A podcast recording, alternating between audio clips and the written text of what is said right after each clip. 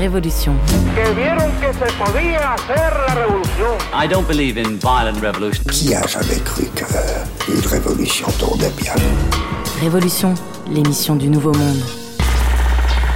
C'est une révolte. Non, c'est un. C'est une révolution.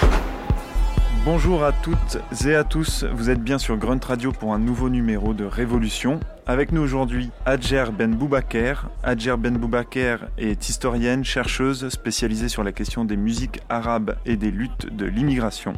Elle est conceptrice et animatrice du podcast sur les musiques arabes Vintage Arabe. Avec elle, on va remonter en musique le fil de l'histoire du Maghreb, de la colonisation à aujourd'hui. On va aborder plusieurs questions, que ce soit du côté du Maroc, de l'Algérie ou de la Tunisie, en chant et en chanson, pour voir à quel point la musique peut raconter et dire les luttes politiques sociales. Et puis à l'heure des 10 ans du printemps arabe, c'était une belle occasion. Révolution.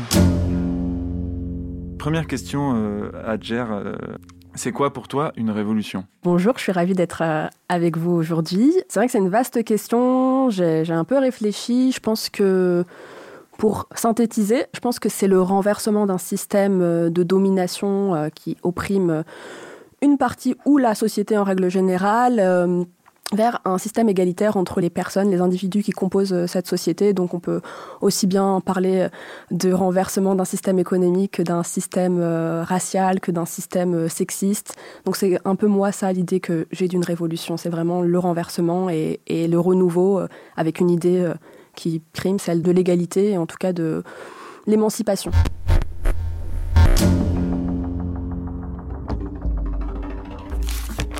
Avec l'essor de la lutte de libération, qui est la négation de la domination impérialiste, une nécessité devint plus aiguë, celle d'analyser et de connaître les caractéristiques de ces sociétés en fonction de la lutte, de déterminer les facteurs qui déclenchent ou y freinent la lutte en exerçant une influence positive ou négative sur son développement. Les chercheurs s'accordent en général pour attribuer, dans ce contexte, une importance particulière à la culture. Le fait que les mouvements pour l'indépendance sont en général marqués, même dans leur phase initiale, par un essor des manifestations à caractère culturel, a fait admettre que ces mouvements sont précédés d'une renaissance culturelle du peuple dominé. On va même plus loin en admettant que la culture est une méthode de mobilisation de groupes, voire une arme dans la lutte pour l'indépendance. C'est assez intéressant de commencer par ce texte, donc qui est un texte de Amilcar Cabral. Donc c'est un discours qu'il a prononcé en 1972 à la tribune de l'UNESCO et qui s'appelle Le rôle de la culture dans la lutte pour l'indépendance. Est-ce que tu pourrais nous, nous parler un peu de, ce, de cette personnalité et puis de ce discours? Amilcar Cabral euh, a été euh, le dirigeant, l'un des dirigeants euh, du Parti pour la libération de la Guinée et du Cap-Vert, le Parti africain pour la libération de la Guinée et du Cap-Vert, et a été un des, des plus grands leaders africains des luttes pour la décolonisation. J'ai découvert assez tardivement Cabral, je ne vais pas m'inventer une vie, euh, c'est vraiment au cours d'un voyage au Sénégal il y a quelques années euh, que je suis tombée sur ce texte qui, moi, m'a beaucoup parlé, m'a beaucoup ému parce que euh, je trouve que Cabral a fait un travail en fait autour de la réflexion de la place de la culture. Il y a une filiation presque ouais, fanonienne quand même de Cabral dans ce discours où il interroge la place qui a été donnée aux cultures autochtones durant la colonisation aux places assignées, c'est-à-dire euh, très euh, euh, ethno-coloniales, de, catégorisation, de, d'enquête, de travail, d'être toujours le sujet en fait, et comment on, renverse encore une fois la tendance pour nous devenir le centre. Et Cabral le synthétise très bien parce qu'il parle autant de ce qu'a fait la domination coloniale sur ces peuples, sur leur culture, que les possibilités d'émancipation. Et je pense que ce qui est intéressant dans ce texte, c'est qu'il d'ailleurs il ne se limite pas au monde citadin, au monde citadin, au monde côtier, c'est-à-dire souvent euh, les premières euh, victimes de, de la colonisation, puisque ce sont souvent dans les, sur les, par les côtes qu'arrivent euh, les, les colonisateurs et puis s'y installent. Et c'est tout ce monde qui a été pas épargné par la colonisation, pas épargné ni de, de manière physique ni de manière économique, mais qui, dont la culture a pu survivre, et il le replace au centre. Et je pense que ça, ça a été peut-être euh, quelque chose de, compliqué à mener aux, indépendants, c'est-à-dire de, replacer au centre ceux qui ne sont pas de cette centralité euh, du pouvoir, euh, du pouvoir des villes, du pouvoir des capitales.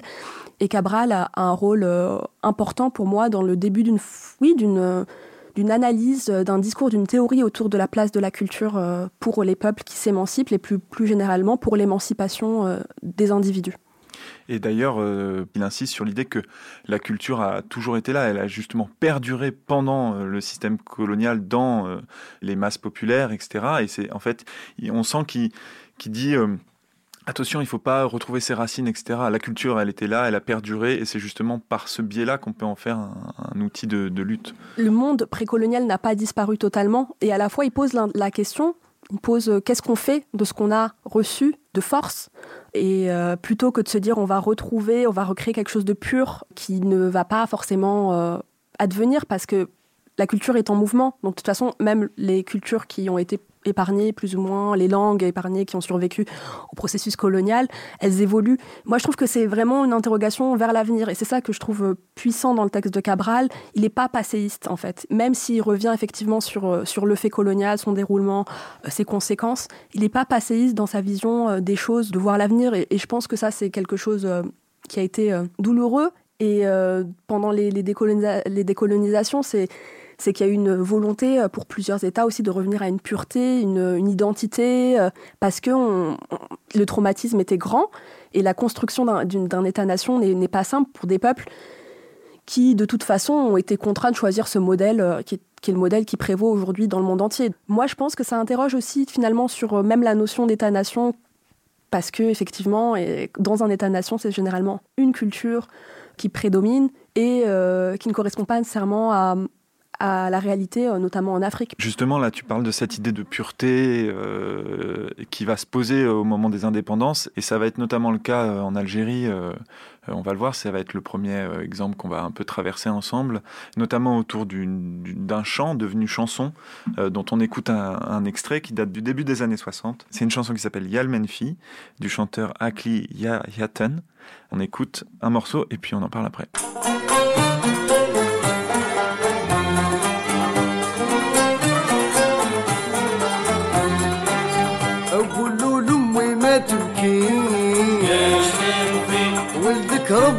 يخليش أقول له لأمي ما تبكيش ولدك ربي ما يخليش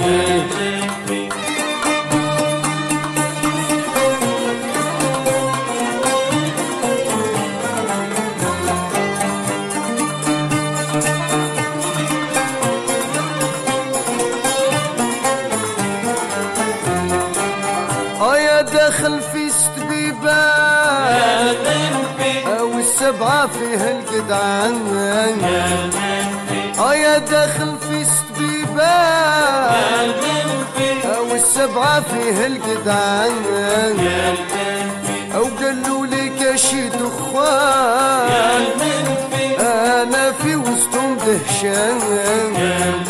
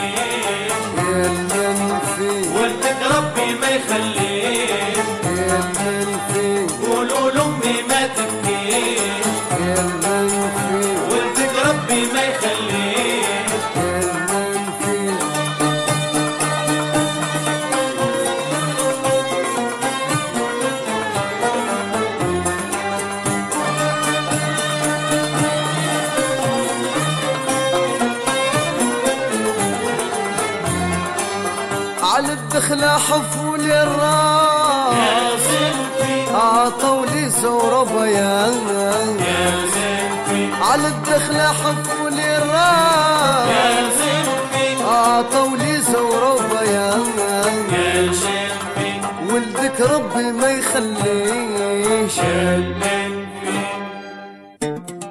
Voilà un premier extrait musical. Est-ce que tu peux nous parler un peu de ce chant euh, initialement, et notamment parce que je pense que tu voulais aussi parler de, de l'une des une révolte en particulier en Algérie, qui est celle de 1870-1871. Alors ce chant El Menfi qui signifie euh, le banni en arabe euh, est chanté par euh, Akli Yahiyaten qui est un grand grand chanteur, un grand nom de la chanson kabyle. Alors il y a un peu de débat autour de l'origine de cette chanson qui parle en fait d'un homme emprisonné qui chante à sa mère de ne pas pleurer. Et traditionnellement on fait remonter cette chanson à la révolte de Mokrani en 1870, à partir de 1870, qui est une révolte qui a eu lieu en, en Algérie pendant donc l'époque coloniale. Il faut savoir que l'Algérie a été colonisée, le début de la colonisation a commencé en 1830 par la prise d'Alger et va se poursuivre pendant 30 ans. Ce qu'on oublie souvent d'ailleurs quand on parle de la colonisation de l'Algérie, on a l'impression que c'est voilà, les Français sont arrivés, c'était fini. En fait, il y a eu une lutte de 30 ans pour euh, prendre le contrôle de tout le territoire. Et c'est un peu la révolte qui va vraiment faire trembler le pouvoir colonial parce qu'ils ont réellement failli perdre le pouvoir dans l'est de l'Algérie. La révolte commence à Al-Borj, euh, c'est une petite ville euh, au sud de la Kabylie, on, sur la plaine, et euh, qui va se répandre euh, de la Kabylie jusqu'au Constantinois, voire jusqu'au pays Chaoui, c'est-à-dire vraiment assez loin en fait dans le pays, parce que des confréries vont se soulever. Et euh, ça va être une, une révolte qui va être vraiment réprimée de manière assez, assez enfin, extrêmement brutale, notamment par le moyen des enfumades. C'est le fait de brûler littéralement tous les villages avec les habitants, et c'est un procédé euh, mis en place par l'armée française pour euh, combattre les, révoltés en Algérie, et qui va vraiment créer un grand, grand traumatisme dans la population algérienne, puisque on n'a pas de chiffre exact, c'est très compliqué de chiffrer, mais euh, certains historiens avancent le chiffre pour cette, euh, ces 30 ans de colonisation de 25% de la population algérienne qui meurt en fait pendant la, la, la, la, colonisation effective de l'Algérie.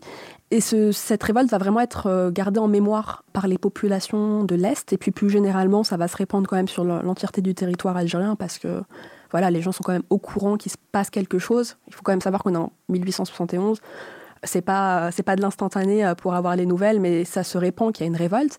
C'est une révolte qui va vraiment être euh, gardée en mémoire et notamment par les chants. Donc on, on situe un peu Yann Menfi à, à, cette époque, même si Akli Yahyaten, en tout cas, considère que c'est lui qui a formalisé la version qu'on connaît durant son emprisonnement pendant la guerre d'Algérie, parce qu'il était militant FLN.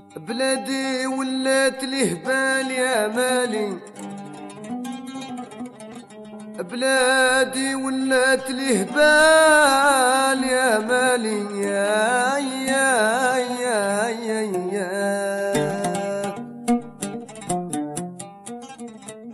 Les chants accompagnent l'histoire en fait. Ça nous dit quelque chose de l'enfermement aussi, parce que ce qu'on oublie souvent, c'est qu'il y a ceux qui meurent et il y a ceux qui sont enfermés. Et pendant la révolte de Mokrani, il y a eu beaucoup de dirigeants qui vont être soit assassinés, enfin condamnés à mort, soit enfermés et parfois beaucoup déportés. C'est pour ça qu'on garde aussi en mémoire cet événement, c'est qu'il y a eu beaucoup de déportations des dirigeants vers la Kanaki, Nouvelle-Calédonie. C'est pour ça qu'on parle d'ailleurs encore aujourd'hui en, en, Kanaki euh, d'Algériens du Pacifique, parce qu'il y a des déportations de ces dirigeants. Et d'ailleurs, euh, moi, ce que je découvre beaucoup plus tard, c'est qu'il y a aussi euh, de la déportation euh, de Tunisiens et de Marocains, en moins grand nombre, mais en fait, on va aussi privilégier l'éloignement spatial complètement dingue en fait de personnes qui sont considérées comme menaces pour l'ordre public quand on ne les condamne pas à mort.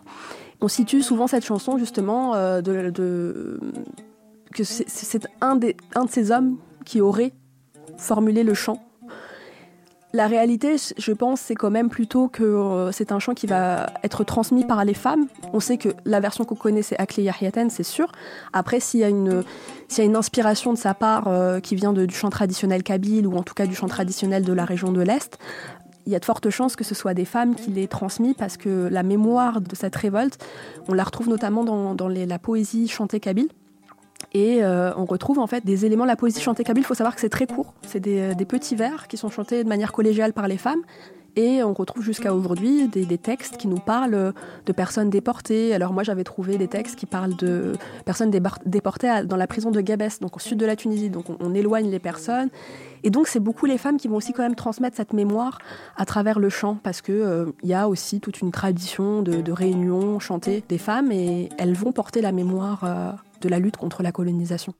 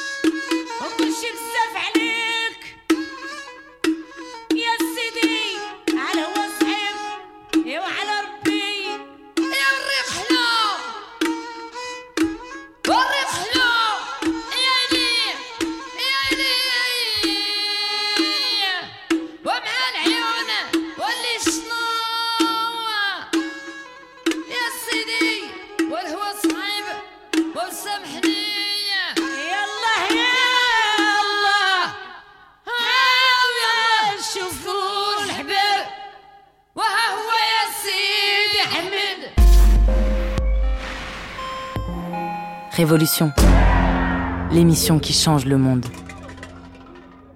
Donc il y a quand même eu toujours euh, ces femmes-là qui ont joué le rôle euh, d'informatrices, et ça c'est quelque chose qu'on peut même trouver beaucoup plus traditionnellement dans l'époque euh, qu'on appelle précoloniale, c'est-à-dire qu'il y avait beaucoup de femmes qui avaient ce rôle, on retrouve ça au Maroc.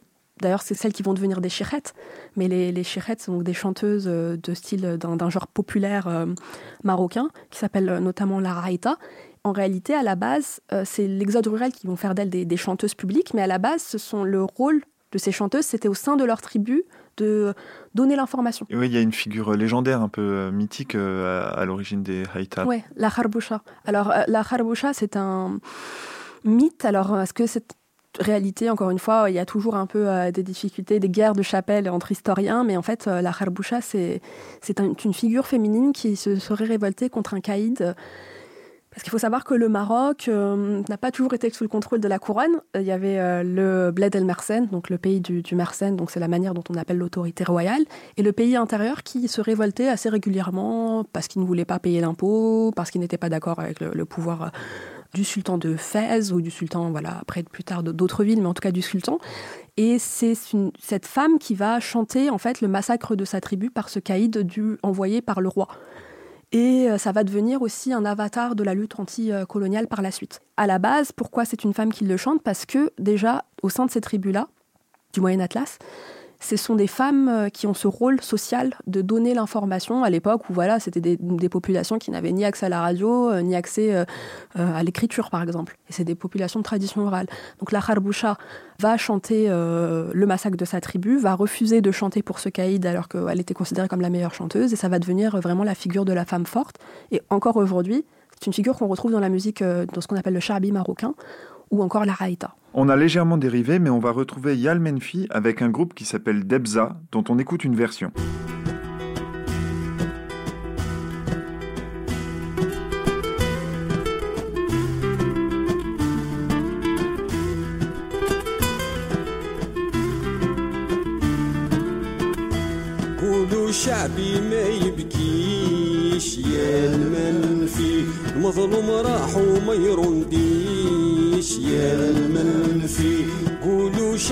ما يبكيش يا المن فيه مظلوم راح وما يرنديش يا المن والخواك تركض شهوم يا المنفي فيه في غلطتهم يا المنفي فيه بالقزولة في اليد جونا يا المنفي معاوليني معوليني ربي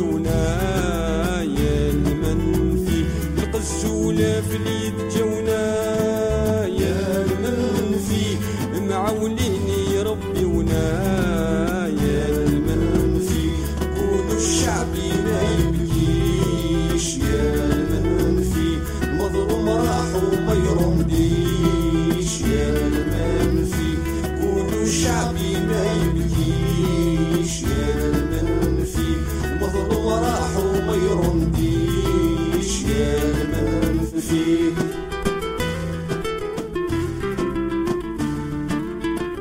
Est-ce que tu peux nous en dire un petit peu plus donc sur euh, cette nouvelle interprétation Déjà, je suis contente que tu la passes parce que c'est une je crois que c'est mon interprétation préférée du Manfi, qui est la, une des moins connues parce que moi je la découvre euh, vraiment. Alors c'était il y a peut-être 8 ans déjà, mais euh, un peu par hasard euh, en cherchant des groupes moins connus algériens et je tombe sur euh, Debza, qui signifie bagarre, qui est un groupe euh, issu d'une troupe de théâtre qui avait été monté par Katabi Yassine.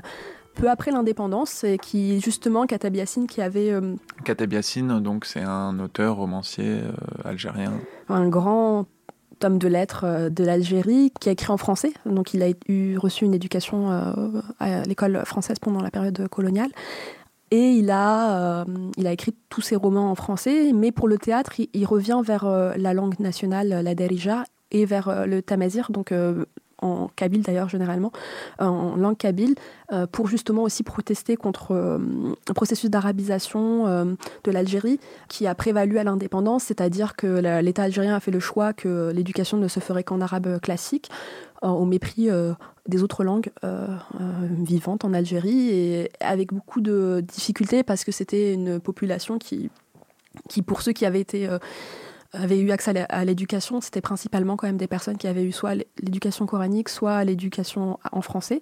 Donc ça a créé euh, beaucoup de, résistance évidemment et Katabi Yassine euh, proteste aussi par l'intermédiaire du théâtre. C'est comme ça que Debza se forme en fait, il se forme au sein de cette troupe qui fait des, pièces en, en darija et euh, ils font quelques albums qu'on trouve difficilement d'ailleurs, enfin des cassettes aussi, qu'on trouve assez difficilement, mais il y a notamment cette reprise de Yel Menfi qui a été faite après euh, le printemps berbère. Donc le printemps berbère, c'est euh, c'est un événement qui survient au début des années 80, de révolte de, la Kabylie contre l'interdiction de Mouloud Mamri, euh, donc qui est un grand homme euh, de la culture kabyle, un poète, un, traducteur, un, passeur en fait de, de mémoire, qui devait donner des cours à l'université de Tizi Ouzou, si je me trompe pas, qui va être interdit parce qu'il donnait ses cours en kabyle.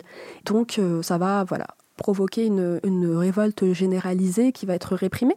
Et Debza va, va produire cette chanson que moi j'aime beaucoup parce que les paroles sont modifiées. C'est euh, dit à mon peuple, à mon peuple de ne pas pleurer et c'est une attaque directe contre en fait le, le pouvoir euh, algérien. euh, parce que voilà, ils, ils disent des choses comme ils sont venus nous chercher dans les facs, et, etc. Parce que C'est plus la les- mer, c'est le, c'est le peuple. qui est aussi en fait la mer en fait. Enfin, Donc du coup, il y a vraiment l'idée, euh, il joue vraiment sur ça en fait, sur l'idée de la mer euh, qui est le peuple, qui est l'Algérie en tant que en tant que pays pour un peuple qui venait quand même sortir tout juste sorti de son indépendance parce que c'est en 62, on est situé en début des années 80 et les années 80 en Algérie vont être faites de, euh, de révolte contre ce pouvoir, faites de contestation qui vont atteindre son paroxysme en, 18 en 1988 avec euh, les révoltes, les émeutes contre le pouvoir de, de Chadli, euh, qui était le président actuel, et qui va voilà amener après vers la répression va amener à, la décennie noire qu'on connaît dans les années 90.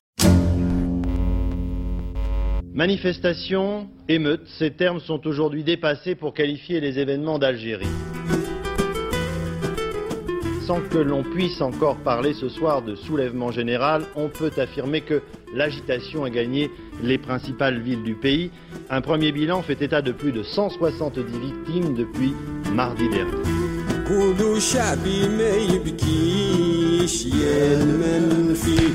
Alger, samedi soir, 10h. Le couvre-feu et tout de suite de longues rafales d'armes automatiques.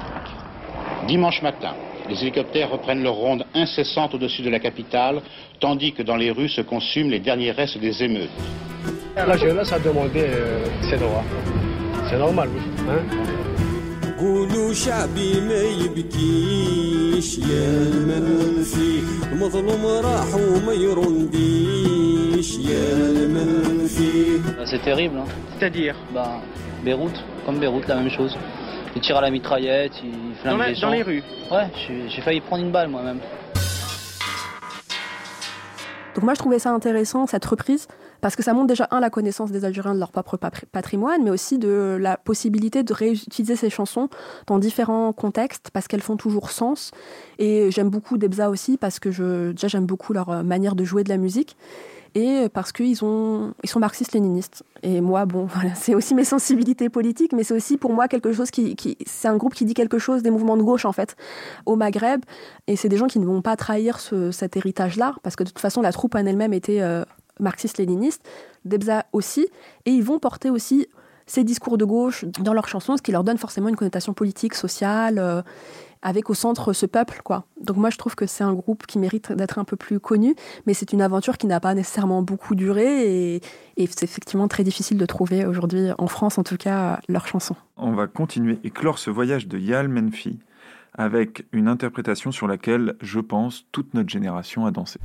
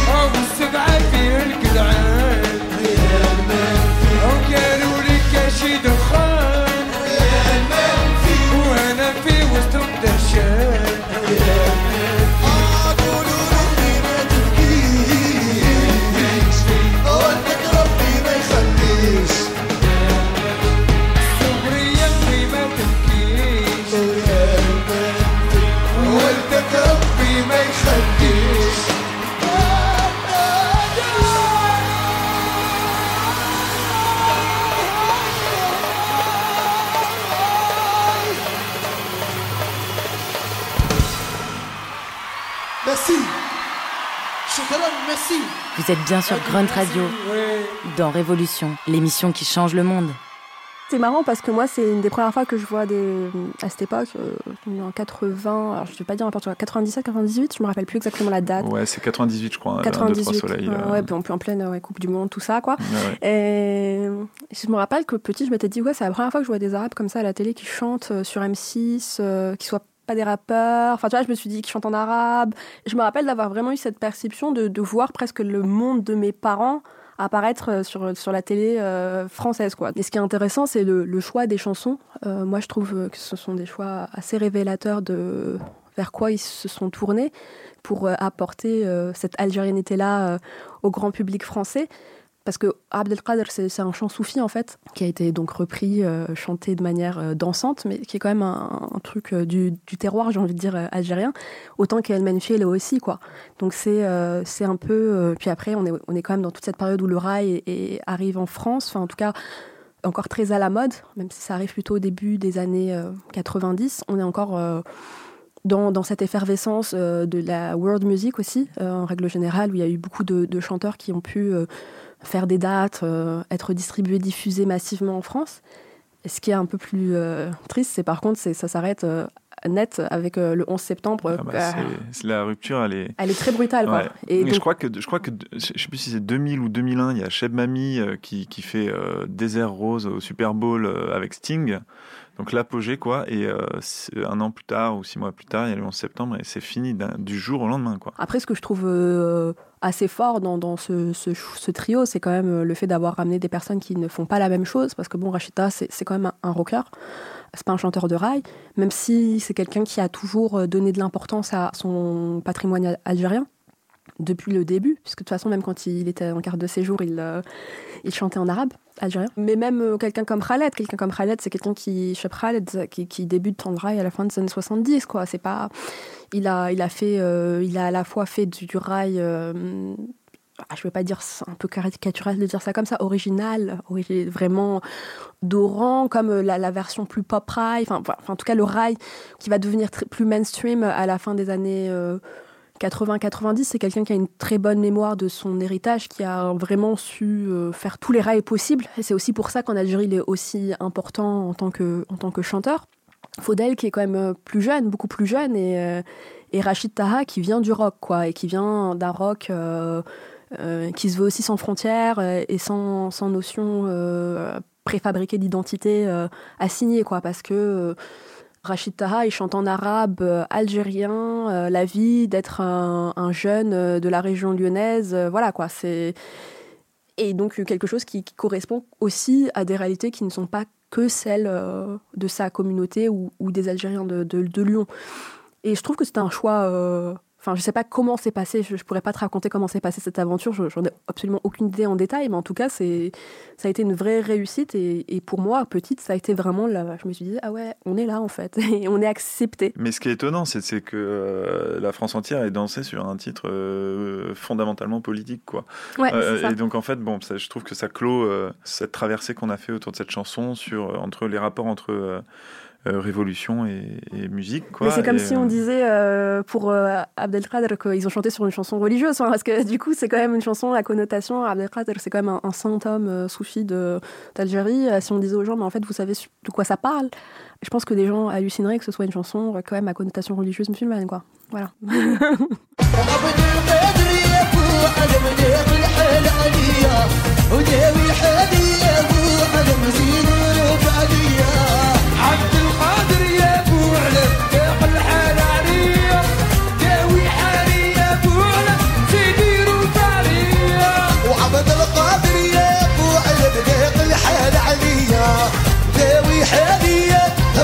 سيدي روفالية لا لا لا لا لا لا لا لا لا لا لا لا